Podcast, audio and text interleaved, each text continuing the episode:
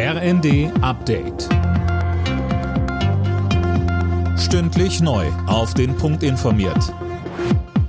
Ich bin André Glatzel. Guten Tag. Nach dem Bundestag hat jetzt auch der Bundesrat für das Gesetzespaket zur Energiesicherheit gestimmt. Damit können Kohlekraftwerke wieder aus der Reserve geholt werden. Wirtschaftsminister Habeck. Groß ist auch, und groß heißt in diesem Fall nicht großartig, sondern groß in seiner Bedeutung der Teil dieses Gesetzespaketes, der die Sicherheit angeht, die Möglichkeit, Gaskraftwerke aus dem Markt zu drängen, also energie- oder klimapolitisch einen Rückschritt zu machen. Das kann man gar nicht anders nennen und man soll sich da auch nicht einreden, dass das irgendwas Tolles ist.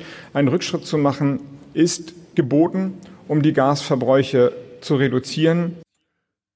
Der Bund kann zudem Gasimporteure wie Juniper leichter unterstützen. Der Konzern hat jetzt auch direkt Staatshilfen beantragt.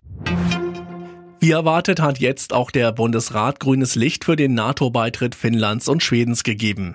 Damit ist Deutschland das erste der 30 NATO-Mitgliedsländer, das den historischen Schritt ratifiziert. Auf dem G20-Außenministertreffen auf Bali sind nur noch 19 Amtsinhaber dabei. Der russische Außenminister Lavrov hat für einen Eklat gesorgt und die Veranstaltung gleich nach seiner Rede wieder verlassen. Offenbar wollte er sich die Kritik am russischen Angriffskrieg in der Ukraine ersparen.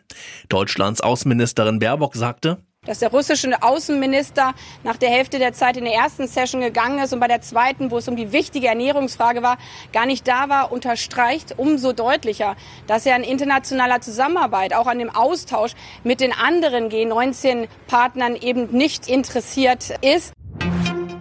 Bei der Frauenfußball-EM steigt die DFB 11 heute ins Turnier ein. Gegner im ersten Gruppenspiel am Abend ist Vize-Europameister Dänemark.